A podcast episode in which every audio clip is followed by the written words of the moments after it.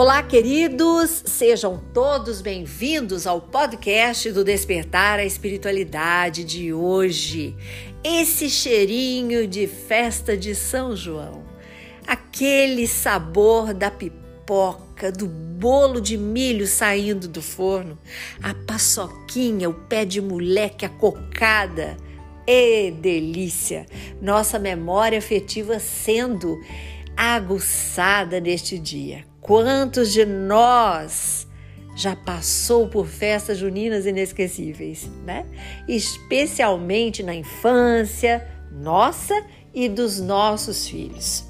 Queridos, hoje eu quero convidar você para refletirmos sobre mudança. E a mudança, ela vem com um reflexo em nossa vida. Porque muitas vezes fazemos coisas que não conseguimos perceber constantes que precisam ser mudadas para o nosso bem, pelo, pelo bem das pessoas que estão conosco. Mas eu pergunto para você: o que é a mudança?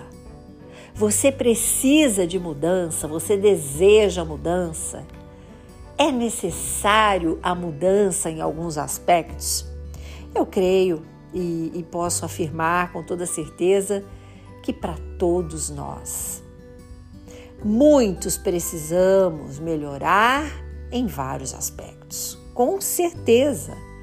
Aqueles mais difíceis que você fala, não, agora eu vou mudar, agora eu vou deixar. Não consegue.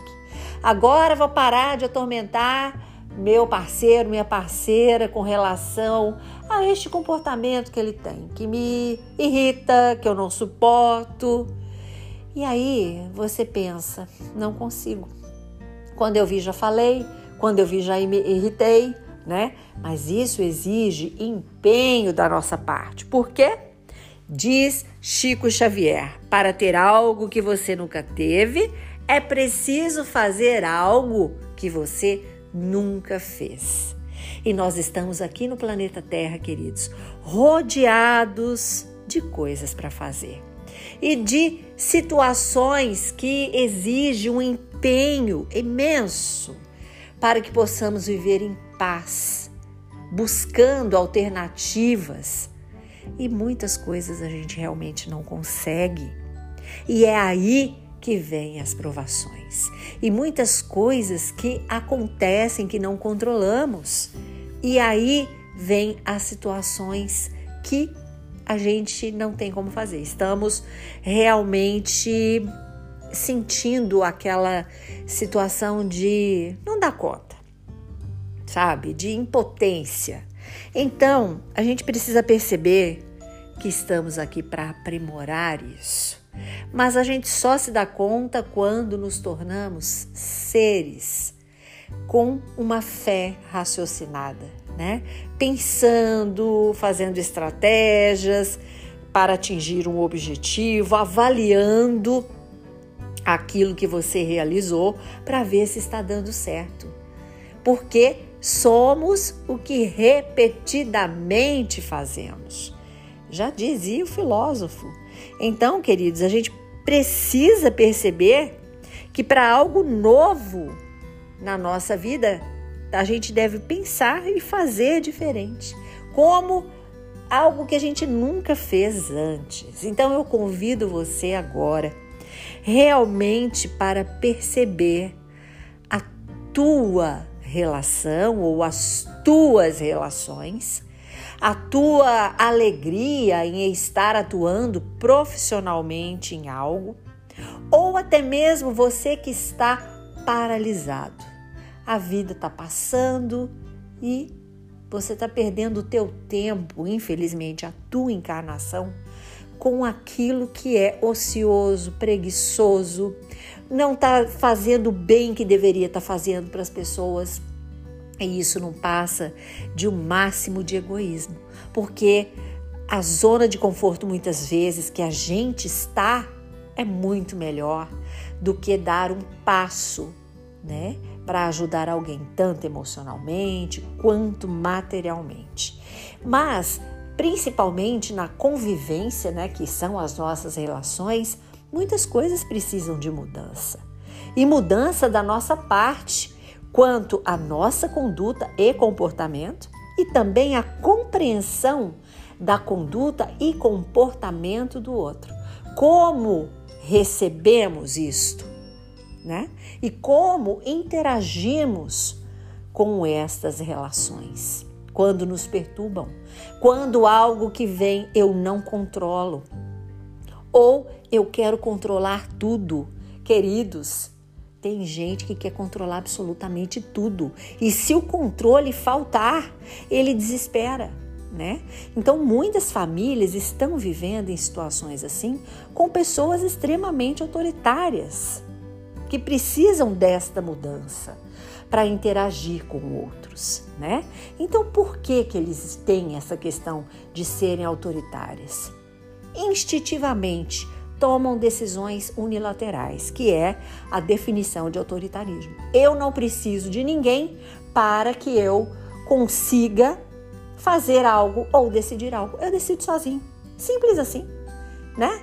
Eu conheço muitas pessoas que realmente têm esta característica, inclusive de relações próximas, né, de amigos que eu vejo sofrendo. Por quê? Porque não conseguem, a pessoa mesmo sofre. Ela diz: Eu não consigo pedir a opinião de outra pessoa, eu não consigo dividir alguma decisão com alguém. E aí, se esta pessoa casa, por exemplo, ou né, já tem uma relação é, mais séria, é muito complicado, queridos. E numa família também é muito complicado, né? De irmãos, por exemplo, com pais idosos, e aí os irmãos têm que decidir coisas, têm que realizar coisas, e aí tem um que vai e faz tudo sem perguntar nada para ninguém, por exemplo, né? Então são situações que precisam de uma atenção da nossa parte. Para quê? Para que a gente exercite esta mudança em que estamos em um mundo, não somos uma ilha, precisamos interagir com as pessoas, precisamos escutar as pessoas, precisamos decidir juntos com as pessoas. Né? O que for de ordem comum, a decisão precisa ser tomada em conjunto. E aquilo que é de ordem particular, sua, né, que é da tua do, do teu livre-arbítrio com relação à tua individualidade, isso sim. Agora, quando envolve mais pessoas, a gente realmente tem que exercitar esta habilidade comunicativa de dividir e principalmente de aceitar o que o outro também traz, né, para uma decisão. Bom, isto é uma característica daquilo que precisa mudar. É um exemplo que a gente está refletindo aqui. Agora, temos que perceber que tem muitas pessoas que sofrem para modificar, né? Então, ela realmente tem uma revolta ou com ela mesma ou com outros que a cercam. Fica procurando culpado para tudo, para as frustrações. E aí geralmente se esconde atrás de alguém, né? Quando tem que decidir alguma coisa, ah, vai lá você. Ah, vai lá. Então não tem muito aquela decisão. Gente, é preciso a gente ter esta atenção. Aquilo que nos cerca, aquilo que nos rodeia e o que, que precisamos das modificações, né? Você, quanto pai, quanto mãe, quanto filho, marido, esposa, mulher, namorado, namorada, tuas relações, amizades, hierarquias profissionais, né? Então, o que, que necessita desta mudança? Então, a gente vai fazer esse exercício, eu convido você para esta semana, para imaginar qual é a mudança que você está percebendo que precisa é, realizar na tua vida, né? O primeiro passo tem que ser dado, porque a inércia não modifica. Ela não é algo que seja positiva em relação a uma transformação. Ela incapacita uma mudança. Então a gente precisa ter esta capacidade de prestar atenção, de dar o primeiro passo, de fazer uma, um planejamento e exercitar realmente, se esta for uma dificuldade que está incapacitando você nas tuas relações, em você contigo mesmo, né, de ter que fazer coisas e não estar conseguindo. Então, esse convite para mudança, ele abrange muitas áreas da nossa vida. Precisamos assim estar atentos ao que desejamos mudar, o que precisamos mudar e realmente fazer o que é diferente. Sair da nossa zona de conforto, porque o impossível muitas vezes ele está arraigado na nossa cultura, na nossa crença limitante, na nossa mente. E aí aquilo fica impossível de ser feito de forma diferente.